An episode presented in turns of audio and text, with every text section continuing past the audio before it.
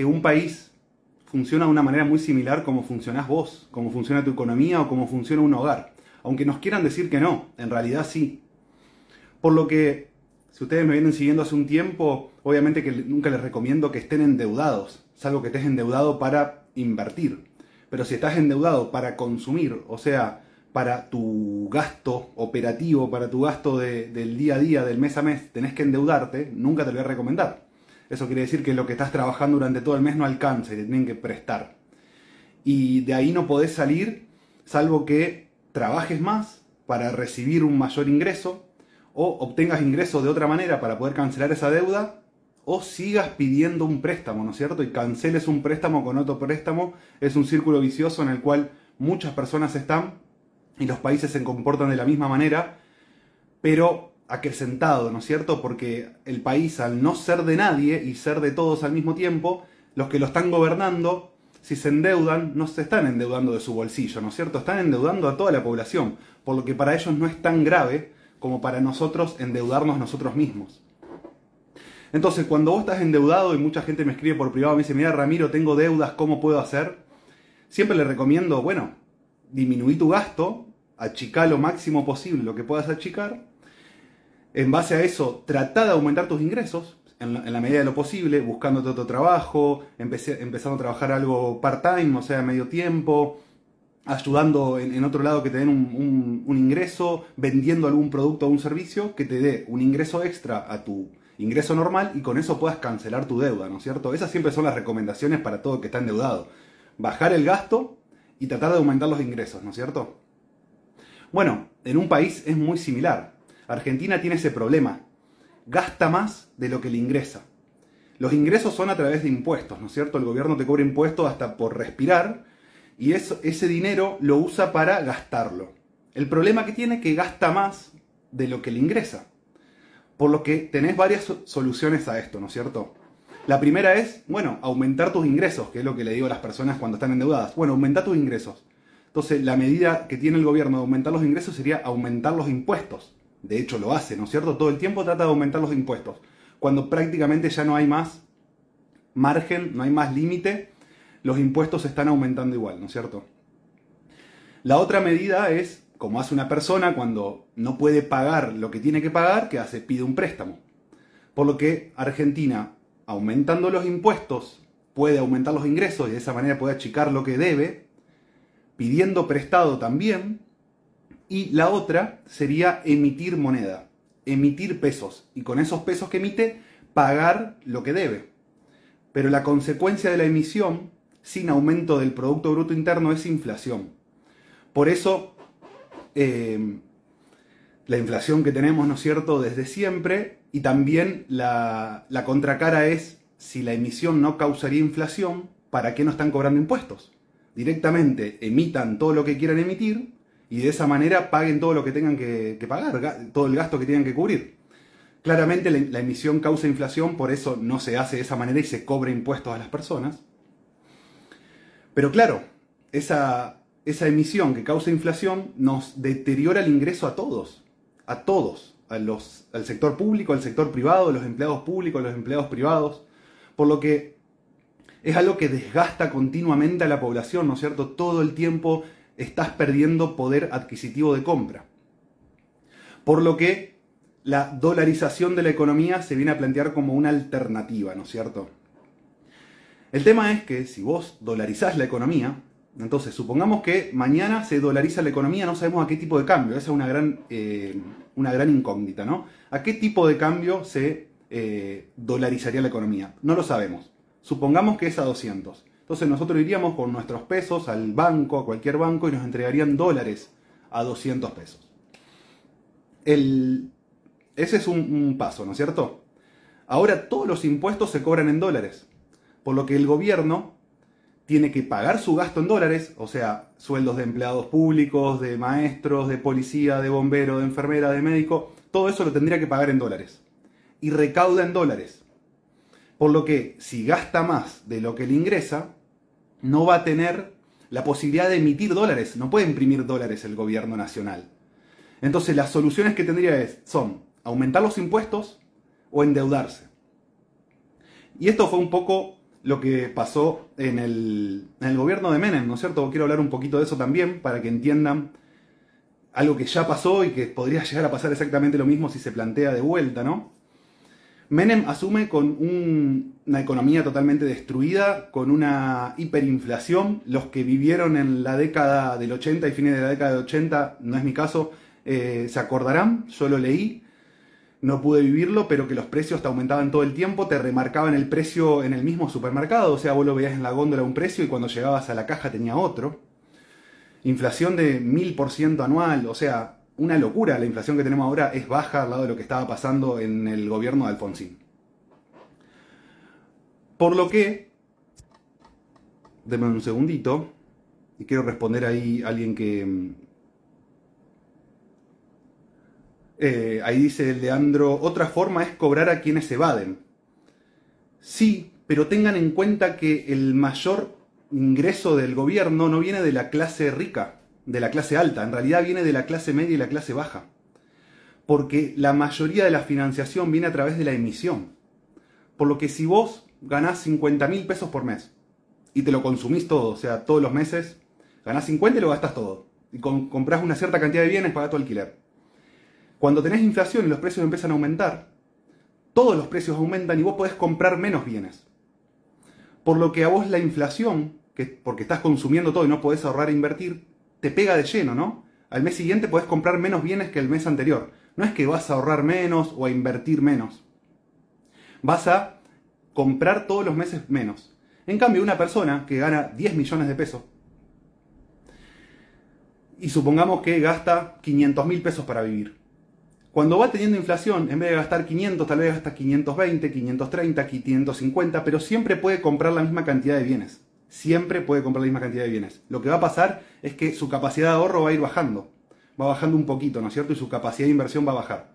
Pero su consumo no cambia y sus activos aumentan, porque siempre cuando hay inflación, los activos aumentan muchísimo más que en una economía que no tiene inflación. Por eso activos en Argentina rinden muchísimo más que activos en Estados Unidos o activos en Europa. En Europa, de hecho, las tasas están en cero o en negativo en algunos países. Por lo que la inflación siempre le pega al más pobre y a la clase media, y con eso financian todo el déficit. Por lo que aumentar los impuestos sería también aumentarlo a la clase media y a la clase baja, que es la gran masa de las personas. Por lo que los ultra ricos, o los millonarios de Argentina, la verdad que no los afecta. No los afecta ni la inflación ni los impuestos. Siempre los que más afecta terminan siendo nosotros. De hecho, cuando se promulga el impuesto a las ganancias en Estados Unidos por primera vez, no existían, no existían los impuestos, por así decirlo, eran colectas principalmente. O sea, había una guerra, había que financiar esa guerra, entonces como que se hacía una colecta forzosa, obviamente, y, te, cobraban un impuesto. Pero no es que había un impuesto como está ahora que ya te lo descuentan directamente de tu sueldo. No existía eso. Cuando lo, proponen los políticos en esa época en, en Estados Unidos, la campaña era para eh, que paguen los ricos. O sea, la campaña era que paguen los ricos impuestos a las ganancias. Obviamente que la clase media y los pobres estaban totalmente a favor de esto y le daban el aval al gobierno para implementar este tipo de, de política, este tipo de impuestos. Y después cuando se implementa, los ricos pueden evadirlos con un montón de herramientas que tienen y la clase media y la clase baja no. Y el empleado es el que menos puede evadir impuestos porque directamente te lo descuentan de tu sueldo, te lo descuentan de tu cheque. Por lo que si sos empleado, sos el que más impuestos paga. Acá, en Estados Unidos, en cualquier parte del mundo. Y entonces cuando te das cuenta y sumás todos los empleados del mundo, te das cuenta que son los que más pagan en relación a los ricos. O sea, los ricos capaz que pagan mucho, pero en porcentaje pagan muy poco. Mucho menos que nosotros mucho menos que alguien de clase baja. Porque la, inflación no le afecta y el impuesto a las ganancias tiene un montón de herramientas para poder achicar y deducir ese impuesto. Por lo que siempre el tema impositivo y el, tema inflacionario a los ricos no los afecta. Y los ricos son los que ponen a los gobiernos, por lo que son amigos. Están en este momento tomando un champán juntos. Por lo que no, no están gobernando para nosotros, están gobernando para ellos. Entonces quiero volver al gobierno de Menem. Gobierno de Menem, asume con una hiperinflación, dolariza la economía, hace una convertibilidad, cambia la moneda y dice, bueno, a partir de ahora un peso es un dólar. No había peso hasta ese momento, estaba el austral con, terminando el gobierno de Alfonsín, ¿no es cierto? Al crear esta convertibilidad, y si, y si seguís teniendo déficit, o sea que si seguís como gobierno gastando más de lo que te ingresa, tenías que aumentar impuestos o endeudarte. Lo primero que hizo Menem, los primeros años de Menem, fue vender activos. Es como que si vos, para poder mantener un estilo de vida que, que no podés pagarte, empezás a vender cosas. Es como que decir, bueno, hoy vendo la mesa, mañana vendo la silla, vendo la compu, y entonces podés seguir consumiendo, comprando comida, comprándote ropa, pero cada vez tenés menos, ¿no es cierto? Y más en un gobierno cuando vendés cosas que no son tuyas, eh, es más fácil, ¿no? Menos doloroso, porque no son tuyas, son de, son de todos. Por lo que los primeros años de Menem se mantuvo con eh, vendiendo activos, vendiendo empresas, privatizando empresas, de esa manera entraban dólares y se podía seguir financiando el déficit. El tema es que después ya no había más nada para vender y había que empezar a pedir deuda. Pedís deuda en dólares y de esa manera seguís cubriendo el déficit. Seguís cubriendo el déficit, seguís cubriendo el déficit. Lo que terminó pasando fue que cambia el gobierno, Menem se va, asume de la Rúa y no les prestaron más plata. Entonces la convertibilidad no podía seguir, porque vos debías un montón de plata en dólares y no podés imprimir dólares para pagarlo. ¿Me explico? No, no, no. El de la Rúa, Alberto, Cristina, Macri, Menem, no pueden imprimir dólares pueden imprimir pesos.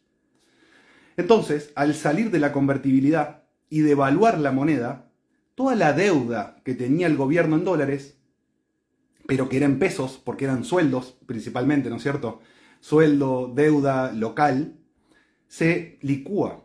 O sea, vos sos empleado del Estado y ganabas 500 dólares por mes y de un día para el otro te pasan el dólar 3 a 1, pero tu sueldo no aumentó 3 a 1 como aumentó el dólar aumentó un poco, muy poco, pero ni, cerca aumentó un 200%, ni cerca en el corto plazo.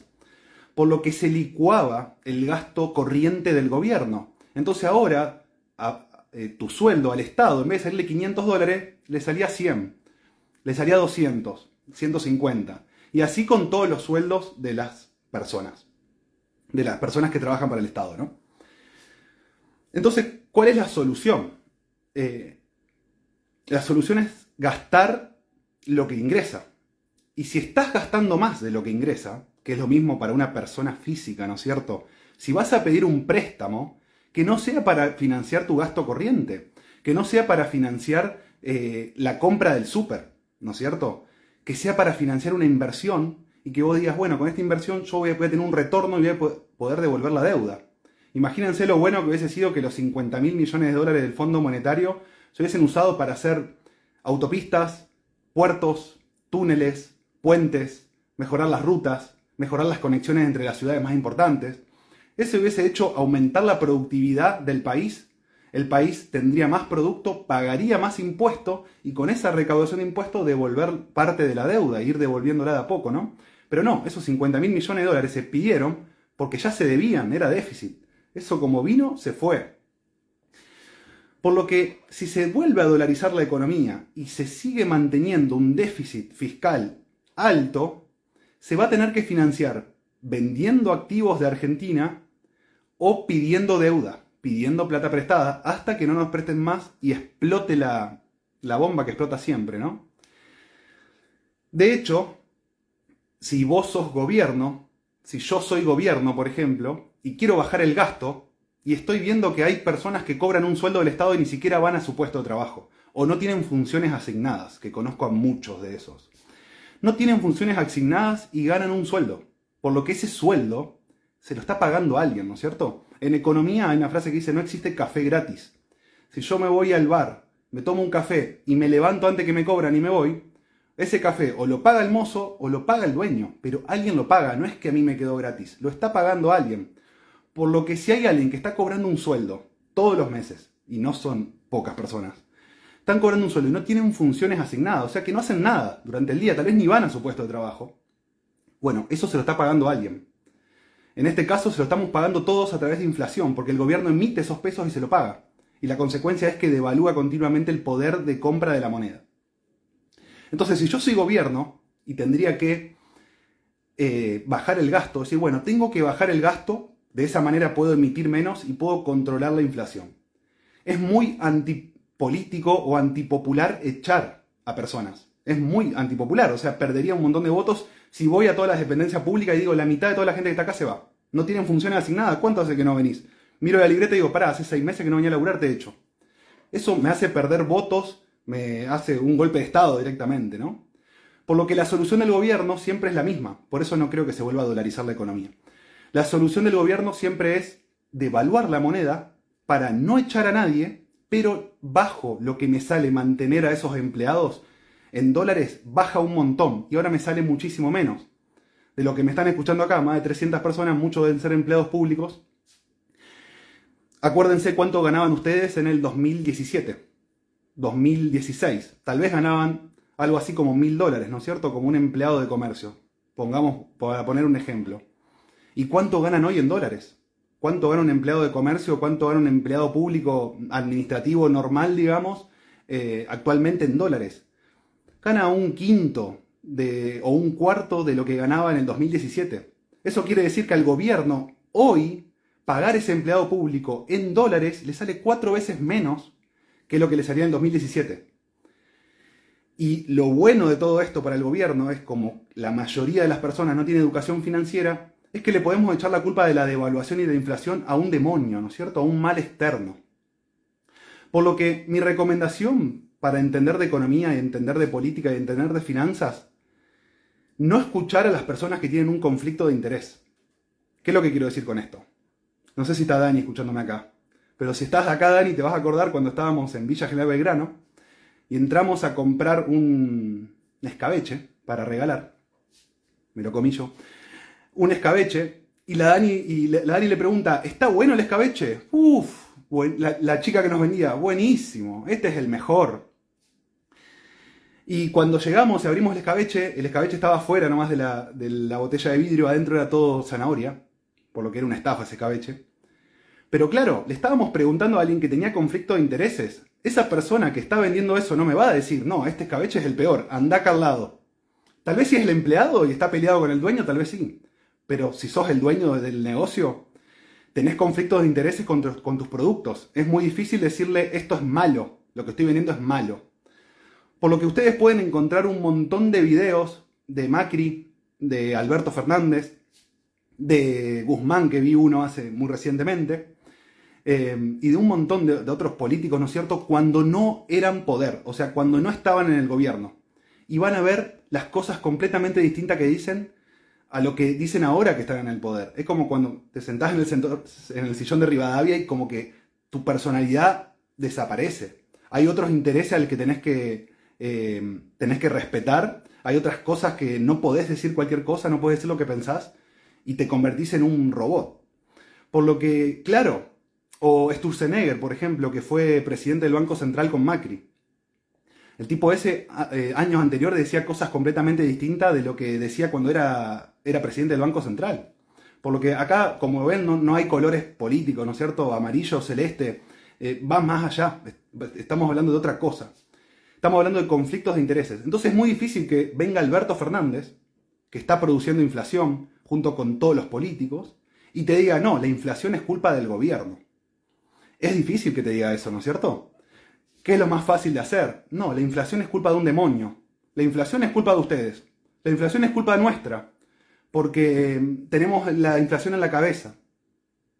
Entonces, claro, si vos no entendés absolutamente nada, nada de nada de economía, ni de matemática financiera, ni de finanzas, ni de absolutamente nada, decís es verdad, la inflación es culpa de demonios. Y listo, se acabó. Porque es muy fácil, cuando hay ignorancia, ¿no es cierto? Poder gobernar. Y como puse hoy en las historias, la ignorancia no es falta de inteligencia, es falta de conocimiento. Puedes ser muy inteligente, pero si no tenés las herramientas no vas a poder razonar de manera correcta un tema en particular, como es la economía, ¿no es cierto? Que es algo puntual y muy fácil de entender, muy fácil de entender.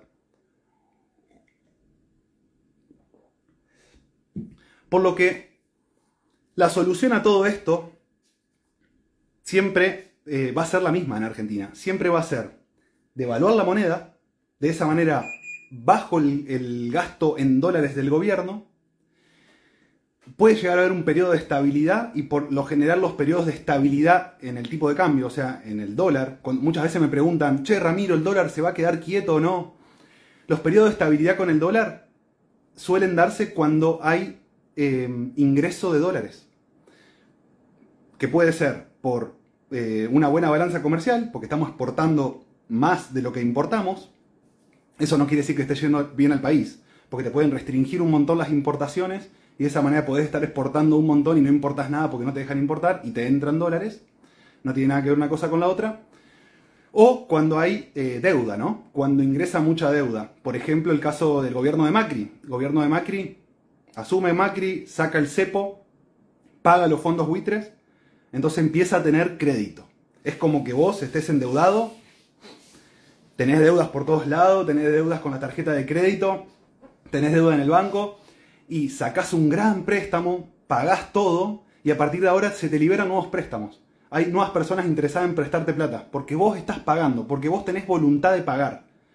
Seguís endeudado igual, pero tenés voluntad de pagar. Eso es muy importante para un acreedor, ¿no? Para el que está prestando. Si vos estás devolviendo, por más que debas, yo te presto. Pero si vos no estás devolviendo, por más que debas poco, no te presto. Entonces, claro, Macri eh, pudo hacer una gran entrada de dólares, contener la inflación porque no estaba emitiendo tanto. Dejó de emitir tanto, pero ese déficit se financiaban con dólares prestados. Por eso la inflación bajó muchísimo. En el 2017 estuvo en menos del 20%. Utópico para estos últimos años. O sea, yo sinceramente que tengo 30, la década del 90 tenía 10 años y cuando fui más consciente fue a partir del 2010, 2012 y siempre, y a partir del 2015 ya empecé a trabajar en el mercado y la inflación más baja la vi en el 2017. Pero claro, era una inflación baja a costa de que nos estábamos endeudando, no porque estábamos bajando el déficit. Entonces, era, era pan para hoy, pero hambre para mañana. Cuando en el 2018 al gobierno le dejan de prestar plata, el dólar empezó a subir. No, había, otra, no había otro misterio, ¿no? Los precios empezaron a subir.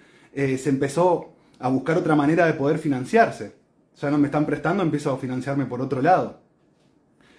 Por lo que siempre concéntrense en el déficit fiscal del gobierno y cómo lo está financiando. Eso nos va a dar muchísima información. A la hora de invertir, si llega a haber una dolarización en 2023, más allá que de mediano plazo pueda llegar a terminar explotando como pasó en los 90, puede ser muy positivo para el mercado, muy positivo principalmente por tener estabilidad. No sé si le pasa a ustedes, a mí me pasa un montón de veces, seguramente a ustedes también, estás por comprar algo que no compras habitualmente, no sé, una pila de un reloj, o sea, cosas, viste, random que compras, que no estás comprando todos los días, que no son un kilo de manzana, y te dicen, ¿cuánto es? 300 pesos. Bueno, toma, vos no tenés idea de lo que vale, ¿no? Y capaz que hace una cuadra y vale la mitad, literalmente vale la mitad. Entonces, vos decís, ¿cómo se puede dar eso?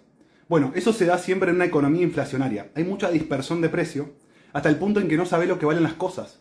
Te dicen 300, te dicen 500, te dicen 1000 y vos no tenés idea si vale eso o no vale eso. Porque ya no tenés referencia para comparar. Todos tienen precios distintos de todos los productos.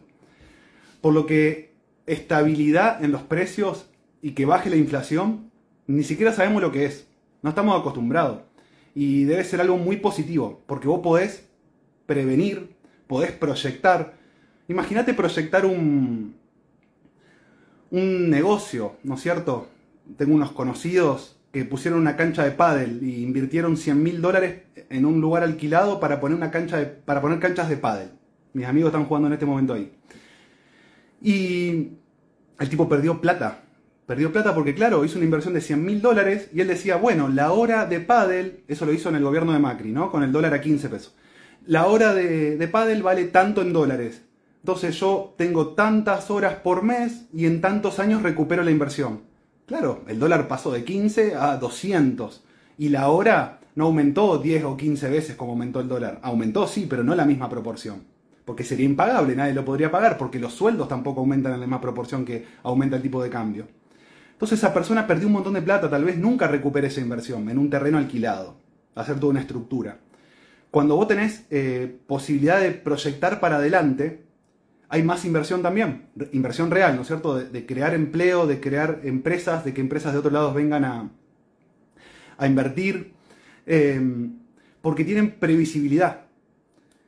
Y también, digamos, todo el desfasaje que se genera con la inflación, con los costos, con hacer proyecciones, con los impuestos. O sea, genera distorsión por todos lados. Sería utópico, ¿no es cierto? Y hermoso que no tengamos más inflación. Pero no lo veo posible.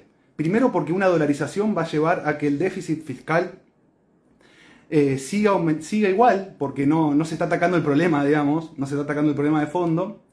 Eh, y, y por otro lado, la inflación, la mayoría de las personas quieren inflación. Eh, parece muy loco, tal vez la mayoría de los que me siguen a mí no. Pero la mayoría de las personas en Argentina quieren inflación. Prefieren tener inflación. Porque ya les digo, hay muchas personas que reciben un cheque del Estado sin hacer nada. No tienen funciones asignadas o se jubilaron sin aportes. Por lo que esa plata de algún lado está saliendo. Muchos me van a escribir por privado, me van a decir, sí, Ramiro, pero esa persona era pobre y no pudo aportar y no la podemos dejar tirada en la calle. Bueno, está bien. No podemos dejarla tirada en la calle. Pero la consecuencia es esta. La consecuencia es inflación permanente, ¿no? Del 40, del 50%, y te, desgasta también emocionalmente. No, no, no podés ahorrar, tenés que tener un montón de herramientas para poder administrar poco dinero, tenés que estar poniendo la pata en un fondo, sacando, comprando dólares, llevando, y sí, pero pará, hermano, yo no, no soy el inversionista del siglo. Y sin embargo tenés que hacer todo eso para que tu dinero no pierda valor. Y obviamente que esas herramientas las conocen el 2% de Argentina. El resto no tiene absolutamente ni idea, por lo que pierde más valor aún. Las personas ricas quieren inflación. Sí, sí, sí, para mí las personas ricas quieren inflación también. Es, mejor, es mejor la inflación para ellos. La clase media es la que no quiere inflación, pero los pobres y los ricos quieren inflación, sin duda. Los ricos no los afecta y los pobres no entienden. Por lo que eh, es, un, es un buen negocio, ¿no? Es un negocio redondo y cambiar al dólar tampoco es la solución, porque vas a depender de una moneda de otro país que tampoco está respaldada, o sea, no tiene respaldo en oro, no tiene respaldo en ningún bien de verdad, y ni siquiera la podés emitir vos, por lo que horrible, horrible, horrible para, para el tipo de, economía que se plantea, ¿no es cierto? Donde ustedes entiendan que es muy loco, y mucha gente no lo sabe, pero el 70% de todos los productos son impuestos vos a comprar un, pollo, un parripollo, no sé, y el 70% de eso va para el gobierno. Eh, el otro día me contaba una amiga que estaba en un hotel y el precio que ella lo había reservado por Booking y te ponen el precio más IVA. Entonces ella llega, no sé si me lo estará escuchando, ella llega y eh, paga, hay una persona al lado que cuando llegó, la persona en el hotel le dijo, mira, este es el monto, pero es más IVA. No, la persona montó en cólera, montó en cólera de no, ¿cómo puede ser? ¿Y ustedes qué hacen con el IVA? Y que bla, bla, bla, bla. Y cuando vos entendés, y cuando vos pagás IVA, cuando vos pagás IVA, lo terminás de entender mucho más porque te duele, sabés que el 21% de todo lo que te ingresa es para el gobierno, te das cuenta que ese 21 lo está pagando todo el mundo en todos los productos y va para el gobierno. Y los que más pagan IVA son los pobres, en proporción de su ingreso. ¿Por qué digo esto? Porque si vos ganas 50 mil pesos, 40 mil, 30 mil, te gastas todo, el 21% de eso fue IVA. A grandes rasgos, ¿no? Hay productos que no tienen IVA, etc. Pero el 21% de tu sueldo, o sea, vos fuiste a trabajar todo el mes, y el 21% de todo tu trabajo fue en IVA. Directamente, porque vos te lo gastaste todo. En cambio, si otra persona gana 10 millones de pesos y gasta 500 mil o un millón de pesos para vivir, solamente pagó 2% de IVA, porque pagó el 21% de un millón y tiene 10 millones. Entonces el rico paga 2% de IVA y el pobre paga 21. Es una locura, ¿no? Es una locura. Se financia, la economía se financia siempre con los pobres. Sinceramente muchas palabras no hay, se están como agarrando acá en, en los comentarios. A ver si dejaron alguna pregunta.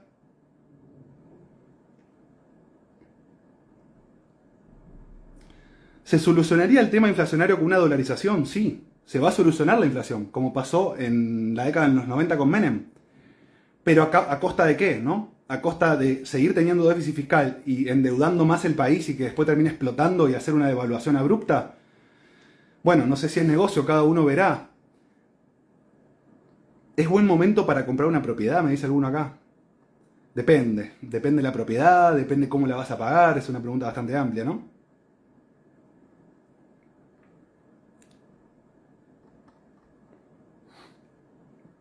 Por lo que en una economía inflacionaria, quiero hablar un poquito de inversiones, en una economía inflacionaria como Argentina, primero que nos encontramos con mucha volatilidad, porque tenemos crisis e inflación. Entonces los precios suelen subir y bajar, subir y bajar muy abruptamente. Pero son donde se encuentran las mayores oportunidades. Si vos te pones a ver precios de acciones argentinas, hay acciones que han subido por 10 en dólares en dos o tres años. a partir del 2015 para acá pueden mirar la gráfica de Banco Galicia, de Pampa, de cualquier empresa argentina, Banco Macro, eh, en dólares, van a ver que subió 4, 5, 10 veces en dólares su valor. Después, por ejemplo, a principio del año 2020, muchos se acordarán si son inversores y si eran clientes míos más, mucha ganancia con bonos en pesos. Bonos en pesos rindiendo un 300% anual, 400% anual, 500% anual en pesos. Eh, por, por desconfianza, por inflación, por incertidumbre. Todas esas cosas se dan en este tipo de economía. Por lo que para la gran población es malo la inflación permanente, la cantidad de impuestos, es muy malo. Pero para los inversores, y los inversores que están despiertos, que están informados y que tampoco se dejan llevar por lo que dicen los medios o por sus sentimientos políticos y pueden ser fríos y comprar y vender los activos para ganar plata simplemente, em, pueden hacer muchísimo dinero, muchísimo dinero porque hay oportunidades por todos lados. Es uno de los mejores y de los peores mercados que hay en el mundo por la volatilidad, que eso no se encuentra fácilmente, ¿no? Y Argentina es continuamente esa volatilidad. Em, también entender que, ahí pone, espero que en 2023 voten con conciencia. Eh, el primer préstamo que toma Argentina cuando se independiza de España, el primer, al otro día toma un préstamo. O sea, nos independizamos de España al otro día tomamos un préstamo con Inglaterra que ayudó muchísimo en la liberación de Argentina, casualmente, casualmente. Pedimos un préstamo de los cuales ese préstamo en Argentina no llegó nada, esa plata se perdió en el camino, se evaporó y la debíamos después y la tuvimos que pagar. Eso pasa continuamente. A los políticos les encanta endeudarse. ¿Por qué les encanta endeudarse? Porque no es su deuda, es de todos. Y ellos están cumpliendo un mandato, un tiempo no tienen que pagar ninguna consecuencia por endeudar el país. Llámese Macri, llámese Alberto, llámese Cristina, llámese Menem, el que ustedes quieran. Ninguno pagó la consecuencia de tomar deudas completamente injustificadas, de montos que condenan a generaciones futuras. Nadie pagó las consecuencias. Por lo que no sé con qué conciencia pueden votar en 2023 o no. El tema es que estás votando un sistema muy, muy abusivo para la mayoría de la población. Eh, a favor de una pequeña, de una pequeña parte de, toda la, población argentina. Por lo que votes a quien votes, nadie tiene la solución mágica. Porque la solución mágica implicaría que el gobierno deje de gastar más de lo que le ingresa. Y eso no pasa. No solo eso, debería gastar menos de lo que le ingresa para generar superávit. Esa plata ahorrarla y devolver lo que debemos. Es lo que le recomiendo a todos cuando están endeudados, ¿no es cierto? le recomiendo siempre achicar tus gastos, generar un excedente y devolver tus deudas. Bueno, el gobierno debería gastar menos de lo que le ingresa para poder pagar lo que debe. ¿Lo ven que pase? ¿Lo ven posible? Yo no. Ojalá que pase. Ojalá que sí.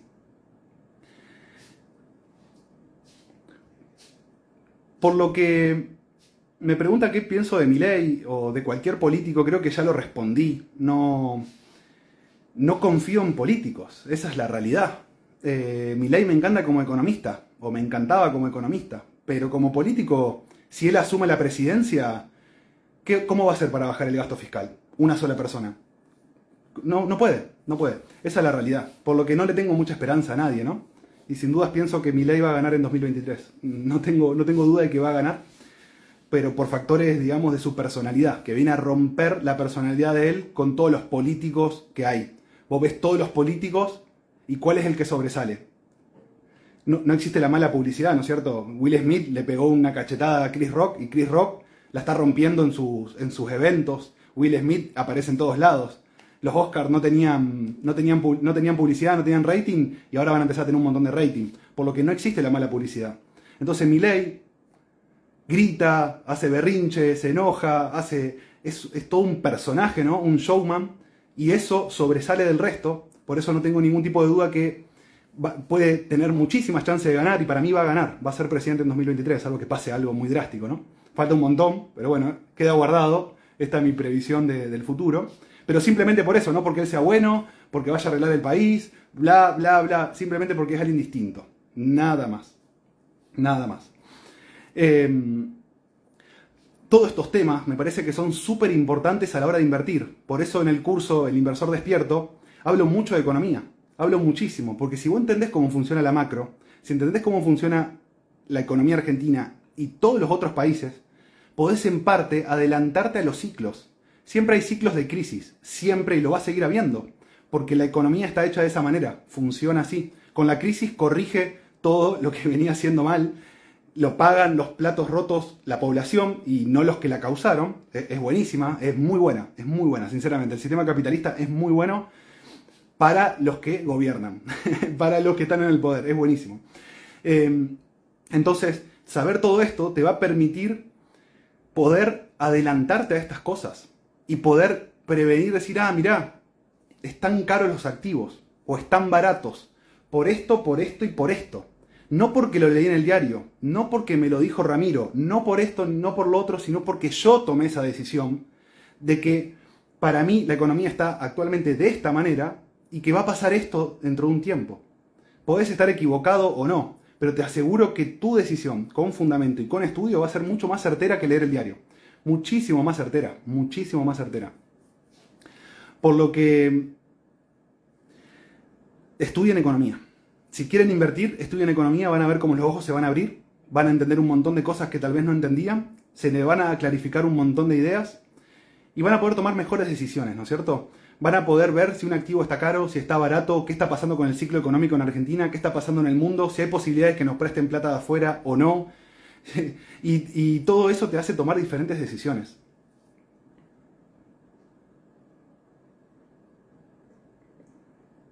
Ahí Martín pregunta, ¿conviene comprar dólares? El dólar es, tengan en cuenta que el dólar es un ahorro. Yo tengo pesos y quiero preservar el valor de ese dinero, bueno, compro dólares. Pero el dólar no me está, eh, no me está, no me está protegiendo de la inflación. Más con un tipo de cambio anclado. Porque Argentina, otra de las cosas que suele hacer es tratar de anclar el tipo de cambio lo más que puede, de hecho hay un cepo, anclar el tipo de cambio para que de esa manera los precios no suban, porque en teoría los precios suben porque sube el dólar. Y es mentira eso los precios suben porque hay mucha emisión de moneda y también sube el dólar, porque el dólar es un precio más en la economía, por eso sube el dólar y sube todo. Y también por eso se da que el tipo de cambio no se mueve durante un montón de tiempo y los precios en pesos siguen subiendo. Y tenemos inflación en dólares. Y eso pasa muchísimo en Argentina. Por lo que vos tenés un millón de pesos, que son 5 mil dólares, y decís, bueno, compro dólares, compro 5 mil dólares. Te sentás abajo de los 5 mil dólares. Pasó un año, el dólar sigue en 200, pero ahora ese millón de pesos compra menos bienes que hace un año. Tal vez te comprabas una moto, qué sé yo, una Tornado, una 250, y dentro de un año no te la puedes comprar, porque aumentó en pesos y aumentó en dólares. Eso pasa siempre. Pasa siempre, tenemos inflación en dólares. Por eso anclar el tipo de cambio también es una de las peores ideas que se puede tener, porque no es el problema que, el, tipo de cambio genere los precios, sino que es una variable más. ¿Cómo se puede estudiar economía mundial si en estos tres años pasaron cosas, pandemia, guerra, cosas insólitas? No tan insólitas. Pandemias y guerras hubo un montón de veces y de hecho todas las guerras son muy similares y los comportamientos en guerra de los países se pueden estudiar y podés ver qué pasó en guerra en la Primera Guerra Mundial, Segunda Guerra Mundial, en la, no sé, en la guerra de Irak, en la guerra de Vietnam, en, en diferentes guerras, ver qué es lo que pasó en esos países, en los otros países y poder tomar decisiones. Mientras más estudies el pasado, más vas a poder prevenir el futuro. Em, por lo que yo siempre trato de estudiar el, el pasado y de esa manera el futuro se me va aclarando mucho más. Bueno, no quería dejar de hacerles el regalo que le había prometido y que muchos me han preguntado por privado. Y era em, hacer un descuento para el curso, que hace un montón que no hago un descuento. Hacer un 25% de descuento para el que haga una captura de pantalla, la suba a su historia, me etiquete.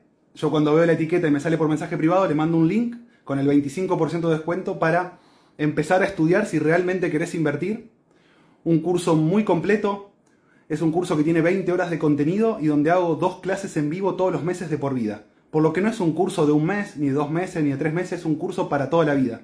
La idea es que tengas todo el material a disposición y que puedas tener clases todos los meses conmigo, que puedas sacarte dudas, que podamos hablar de temas de lo más variado posible y no me tenga que apegar a un, a un índice de temas. Eso ya lo hice y ya lo creé y ya está el curso.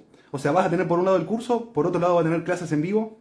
Actualmente hay más de 10 clases en el, en el grupo, están todas guardadas las clases en vivo. O sea que tenés 10 horas de clase en vivo y tenés 20 horas del curso, ya tenés 30 horas. Y dentro de un año vas a tener 50 clases guardadas más las 20 horas que dura el curso.